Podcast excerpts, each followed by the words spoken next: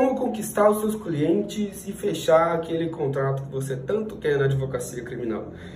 Isso é uma pergunta que me fizeram lá na Descriminalize, onde eu mais posto é, conteúdos de advocacia criminal na prática. Compartilho os casos do dia a dia do meu escritório. É, e a pessoa me perguntou justamente isso. E perguntou também se com nove meses de advocacia, que é o tempo que eu estou advogando na área criminal, já dava para se sustentar.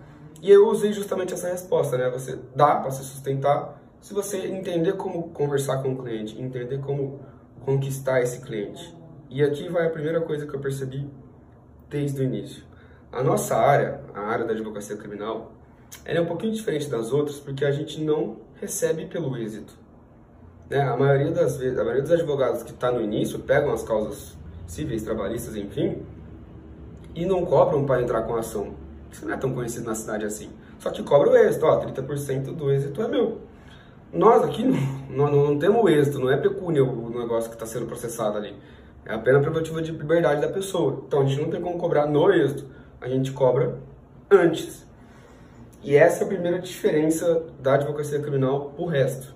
E aí por que, que eu tô falando isso? Porque justamente por, por isso acontecer, por isso existir, ah, faz uma vez corpus pra mim? Faço, 5 mil reais. Não é, ah, se eu ganhar, não, 5 mil reais. Justamente por ser dessa forma, o que eu vejo que acontece bastante, que meus clientes relatam para mim, é que a maioria dos advogados, eles nem eram da área criminal, mas começavam a advogar na área criminal por causa disso.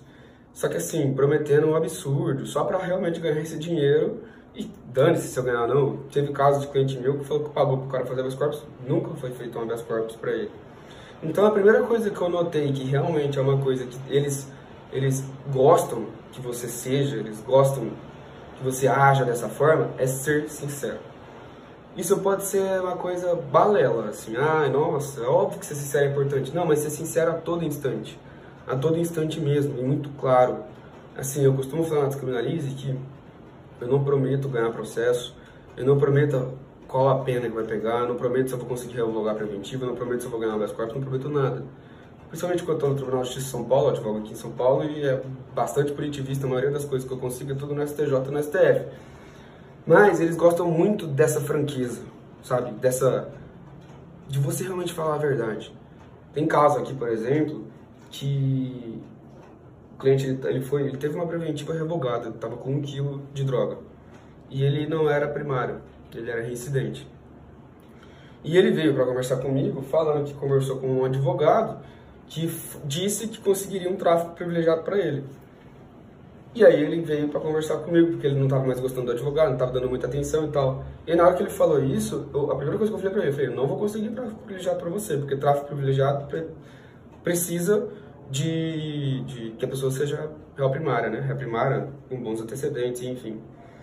Então eu fui extremamente sincero nesse ponto e expliquei tudo para ele. Expliquei, ó, como você é reincidente, a pena pode ser de tanto a tanto. Talvez a gente consiga reduzir nisso, mas não é, não é, não é, é certeza. Isso aqui que aconteceu nesse processo, eu tenho certeza que nós vamos perder aqui em primeira instância e na segunda. E talvez a gente consiga reverter no STJ. Assim, se não der certo, eu tento o STF, mas também não é certeza que dá certo. Eles gostam dessa franqueza. Esse cliente fechou comigo e pouco tempo depois ele voltou com outro caso que estava no, no STJ e precisava fazer um recurso extraordinário para o STF. Tinha 1.400 páginas do processo. Eu li ele inteiro, tinha interceptação telefônica, tinha um monte de coisa. E marquei uma reunião com ele. E aí ele falou, e aí doutor, você vai conseguir pegar e tal, você que tem? Eu falei, não, não vou pegar esse caso. Ele falou, por quê? Eu falei, ah, porque eu acho que eu não tenho conhecimento técnico suficiente.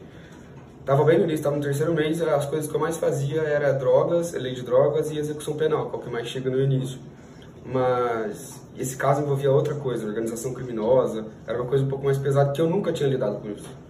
E aí eu, fui, eu falei desse jeito pra ele, eu falei, olha, esse caso aqui, seguinte, eu advogo há tanto tempo, eu imagino que possa acontecer isso, isso e isso, cabe um recurso extraordinário, só que eu não vou aceitar fazer isso, porque eu não sinto que eu tenho conhecimento técnico o suficiente para te representar bem nesse processo. Sabe o que ele fez? Tudo que ele tinha de caso dele, exceto esse, ele passou para mim. Ele falou, mano, eu gosto de pessoa que é sincera desse jeito. Porque eu não vi nenhum advogado ou advogada criminalista que foi sincero comigo desse jeito e me explicou o que fosse acontecer. Isso aconteceu também com uma outra cliente que ela chegou aqui, ela tinha sido condenada por tráfico privilegiado, mas a invasão ao domicílio tinha sido completamente ilícita. E ela chegou aqui e tinha sido pouca quantidade de droga. Tinha tido é, contradição entre o depoimento dos policiais. Um falou que ela confessou consumo e o outro falou que ela confessou tráfico. E ela marcou uma reunião para ver o que, poderia fazer. Foi um tráfico já de um ano e oito meses, ótimo, regime aberto e tal. Eu falei para ela, falei, olha, é o seguinte, isso aqui é uma invasão do domicílio legal, dá pra gente conseguir pegar o que já foi produzido nos autos. Ela chegou pra mim, já tinha saído a sentença, tá? Eu não atuei na, na, na instrução. Aí eu falei pra ela, falei, ó, dá pra gente pegar esse processo, dá pra gente tentar essa invasão ao domicílio, alternativamente o consumo de drogas, mas eu já vou te avisar, no Tribunal de Justiça de São Paulo não vai rolar. Não vai rolar isso, não vai conseguir. A gente pode tentar conseguir no STJ, talvez no STF. A chance é boa? É boa porque tem a jurisprudência, principalmente da sexta turma, que entende que o caso, exatamente como o teu, é uma invasão legal ao domicílio e, portanto, todas as provas são ilícitas. Só que eu não posso te prometer. E eu já te aviso, isso vai demorar alguns anos. A gente vai primeiro para o TJ de São Paulo, depois para o STJ e talvez depois, se não der certo, no STF. Cara, ela fechou comigo na hora. Porque ela falou que ela tinha conversado com outras pessoas, que as outras pessoas iam prometer. Aí esse cara, o advogado que atuou na instrução, tinha prometido que ela ia ser absolvida, que ele tinha certeza que ia, que é, ia dar consumo e essas coisas assim. E ela ficou animada e quando saiu a sentença ela falou, caramba, não. É isso. Então, como conquistar os clientes na advocacia criminal? Sendo sincero, falando exatamente tudo o que pode acontecer. E não se enganem, os clientes da advocacia criminal eles às vezes sabem muito de direito penal, processo penal, pode acreditar, de lei de drogas também. E eles sabem quando você está sendo sincero, sabem quando você está falando a verdade. E eles veem muito o contrário, justamente daquilo de advogado criminalista receber antes, e deles prometerem o mundo, e no final das contas não virar nada.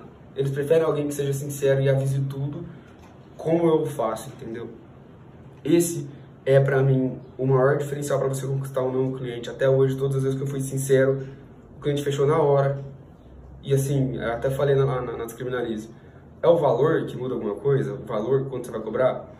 Não. É a forma como você é, age com o cliente, a forma como você fala com ele, a forma como você explica as coisas para ele.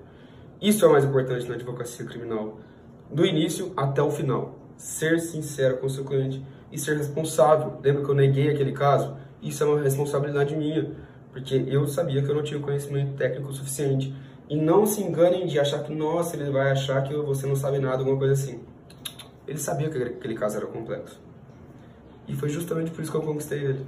Porque eu disse, eu fui extremamente sincero, me preocupei com o caso, respondi as perguntas, as dúvidas que ele tinha, só que falei que eu não ia pegar porque eu não tinha capacidade ainda naquela época. Conquistei ele. Então, primeira coisa que eu sempre falo para vocês, sejam sinceros com os seus clientes e sejam responsáveis. Vocês estão lidando com um bem jurídico muito importante. É isso e até o próximo vídeo.